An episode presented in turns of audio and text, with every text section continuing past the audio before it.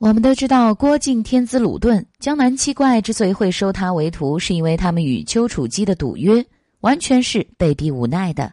但是，为什么洪七公会将丐帮的绝学降龙十八掌传给郭靖呢？要知道，他传授给郭靖独门武学，就意味着他与郭靖有了师徒的名分了。郭靖之所以会这么好命，都是因为他有一个出身武林豪门的女朋友。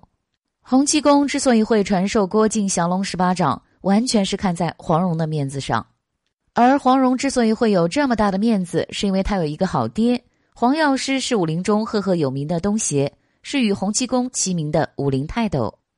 桃花岛更是威震武林的一方势力。虽然丐帮是天下第一大帮，但是那只是因为人数众多，真正能挑起大梁的没有几个。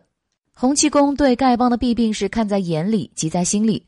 他迫切的想要为丐帮拉拢一个强力的盟友，因此他就将目光对准了黄蓉，想要收黄蓉为徒。但是奈何黄蓉看不上丐帮，所以他只能退而求其次，把目光转向了与黄蓉暧昧不清的傻小子郭靖。这也是为什么他会帮助郭靖与欧阳克竞争黄蓉的原因。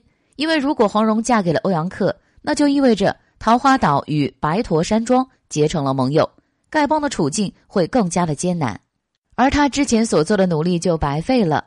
不知道大家对此有什么看法呢？欢迎大家评论留言并加以指正。